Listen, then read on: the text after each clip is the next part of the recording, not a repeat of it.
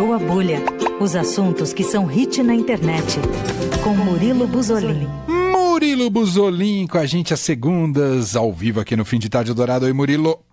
Olá, Emanuel. Olá, Leandro. Tudo bem com vocês? Tudo certo e por aí? Tudo certo também.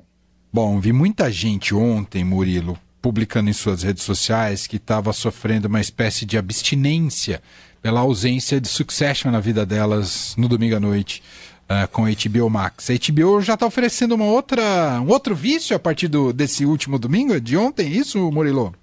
É, tô, ou pelo menos tentando, né? a gente está Estamos falando aqui de The Idol, que é a nova grande aposta da HBO para os queridos fãs e agora órfãos de Succession, né?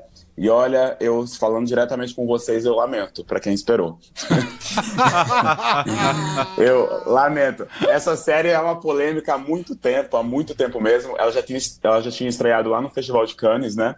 A nota dela naquela época de estreia, há alguns dias, era abaixo de 10%, era 9% de aceitação. Nossa, muito baixa considerada um grande fracasso. Ela estreou ontem, né, na, na HBO, e a nota dela subiu um pouquinho, foi para 24%, o que ainda é considerado um grande fracasso também, né, ainda mais para uhum. HBO. Mas enfim, a The Idol é uma minissérie de apenas quatro capítulos e a aposta da HBO Max para marcar a estreia do rebranding, né, da plataforma, agora que eles se chamam Max lá nos Estados Unidos e logo em breve aqui no Brasil também.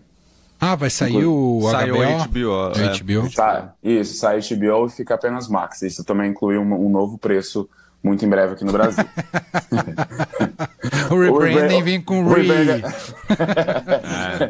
é. Exatamente. Repricing também.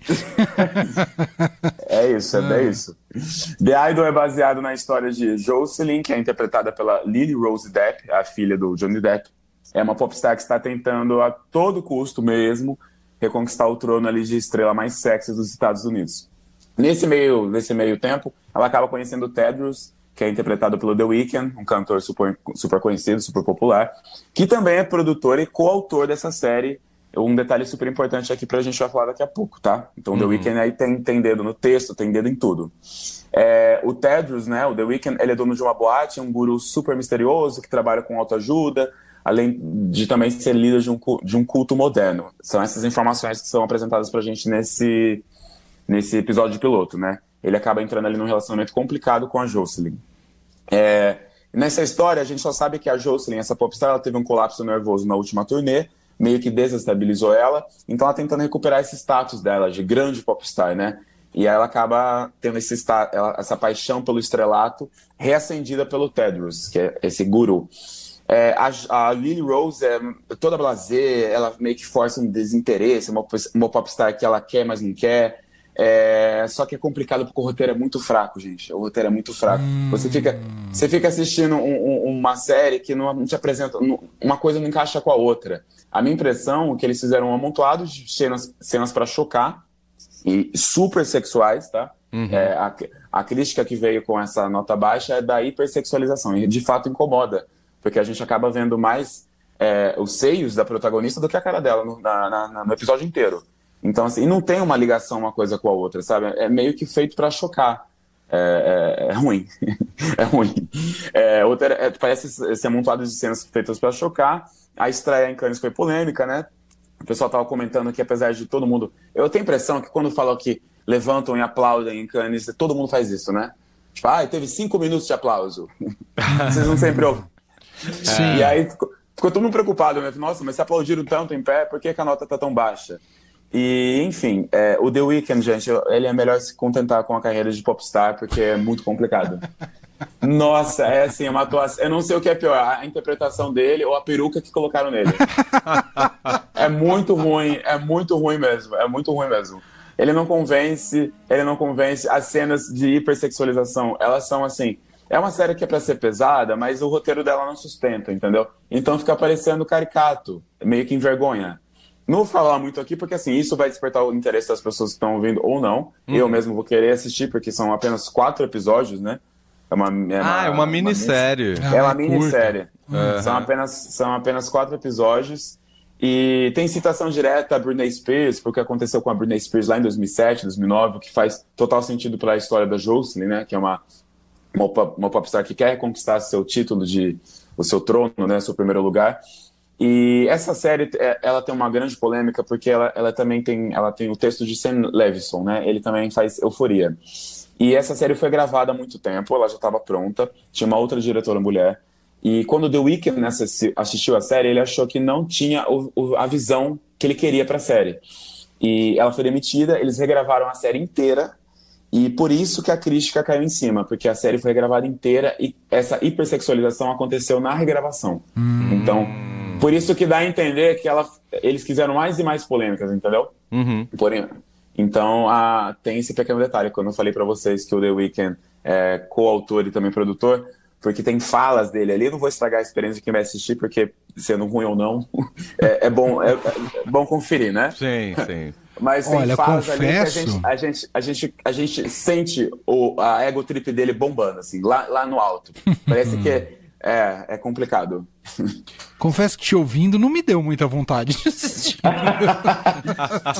é, eu, eu, eu, postei no meu Instagram porque tinha muita gente também acompanhando, daí o pessoal, ah, eu gostei, achei despretensiosa, daí muita gente concordou também, mas é de fato, é, achei o piloto muito vazio, vou querer assistir, é claro, no, no segundo episódio para ver se isso melhora. Mas, assim, as críticas que estavam ah, acontecendo, eu acho que vai sair muita história de bastidor, tá? pelo que tá. pela boca miúda. Ah, de problemas durante o processo de gravação?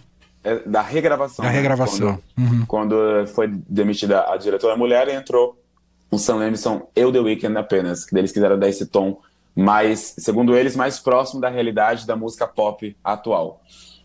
Entendi. Bom, vamos. Eu não vi nada. Também mas não. confio plenamente na opinião do Murilo Buzolin. Uh, sabia que era controversa, né? Você tem uhum. toda a razão, Murilo, nesse sentido. E, e, e, o vazio que gerou Succession também torna o timing para o lançamento dela não muito bom. Isso. Agora eu fiquei só pensando aqui, fazer advogado do diabo, Murilo. Uhum. Você acha uhum. que é para um outro público também, mais jovem ou não? Então, eles utilizaram The Idol para se rebranding, né? Do, do Max, de, de, da, da, fusão ali de internet e tudo mais. Mas creio que não. Uhum. não. É que o mais eu, jovem tem que ser acima de 18 de qualquer forma, né? Claro. É, exatamente, porque é uma super exposição ali em todas as cenas. Uhum. Entendeu? Não é uma super exposição num, numa cena que faz todo sentido, com diálogos que fazem sentido, que constroem aquela, aquele frenesi, sabe? Uhum. Não, é, é, a cada cena parece que não. Ai, gente, é eu vou dar spoiler, que eu não quero dar spoiler, mas assim, é, realmente, realmente parece assim, como que a gente pode chocar nessa cena aqui e colocar uma referência pop muito rápida? Então eles fizeram isso no, no, no, piloto inteiro. Resta saber se nos outros três episódios isso vai mudar, né? Sim. Mas assim, o The Weeknd tá super caricato, a profundidade dele, assim, rasíssima nessa, nessa série. A caracterização dele também não tá bacana. A peruca, assim, se você olhar a foto da divulgação, você vai entender o que eu tô falando. E tá meio que tudo presunçoso, sabe? Enfim, complicado, gente. Pra quem é muito fã de Succession, tá órfão de uma boa série no domingo, eu lamento dizer, vai ter que esperar mais um pouco. Ah, muito bom. Ah. Eu queria chegar com um elogio aqui, juro. Hoje eu, eu tava muito animado para ver isso, para elogiar, para quebrar minha cara, mas não aconteceu. Você não mitou esse fim de semana aqui em São Paulo, né, Murilo? Não, não. Só Você mitou no Rio de Janeiro. Assistiu é. ao Mita no Rio, né? Só o Mita no Rio. Entendi. Pelo menos eu vi aqui no Rio que eu vi que a Lana Del Rey atrasou 40 minutos, né? eu queria, inclusive, abrindo essas aspas aqui, eu queria perguntar para vocês o que vocês acham de pista premium em festival. Ah, é uma boa. Você coloca uma questão importante que eu e o Leandro a gente discutiu muito sobre essa questão de saturação Sim. do mercado de festivais, escalação de artistas, o público-alvo. Público, quando você tem uma atração muito forte num festival que você acaba atraindo a, o, os fãs só daquele artista e os demais artistas acabam sofrendo pela rejeição que o público tem aos demais artistas, tudo isso, enfim, entra na conta. Agora, essa história de pista premium em festival, eu sou contra totalmente. Ah, assim. desde que surgiu. Desde que também. alguém inventou. Ah. É que o capitalismo é muito criativo, ah. mas eu sou totalmente contra, Murilo. É, nossa, em festival acho que não faz sentido nenhum. E ainda o lugar que escolheram em São Paulo, muito complicado, né? Em comparação com o que escolheram aqui no Rio de Janeiro. Sim. Ali é. no Vale. As pessoas que estavam de fora estavam enxergando melhor, pelo visto. Pelo que eu vi nos vídeos, né? Nos TikToks. Exatamente. É. Quem teve Ah, enfim. Desculpa, gente, eu lembrei aqui uma, uma coisa positiva é. de The Idol, tá? Tem ah. uma trilha sonora com músicas ah. completamente novas, tá? Então, um álbum de trilha sonora vai sair no dia 30 de junho e a primeira música já foi divulgada que temos Madonna. Então, a Madonna também ela vai aparecer ali Eu- talvez ela apareça na série, mas em algumas músicas da, da série ela já está confirmada e uma já foi lançada com ela. Então, Pelo tá menos isso teremos de, né, de positivo. Entendi. Eu tava lembrando aqui, quem teve uma solução razoável para essa história de pista premium foi quando a gente foi no show do Wilco, do Pop Load, Sim. que não é uma divisão, não, eu não sei se eu vou conseguir explicar em relação ao, pa- o- a pista premium. Normalmente as pessoas colocam uma área mais próxima do palco, que é Claro. a premium, e dali para trás a pista comum.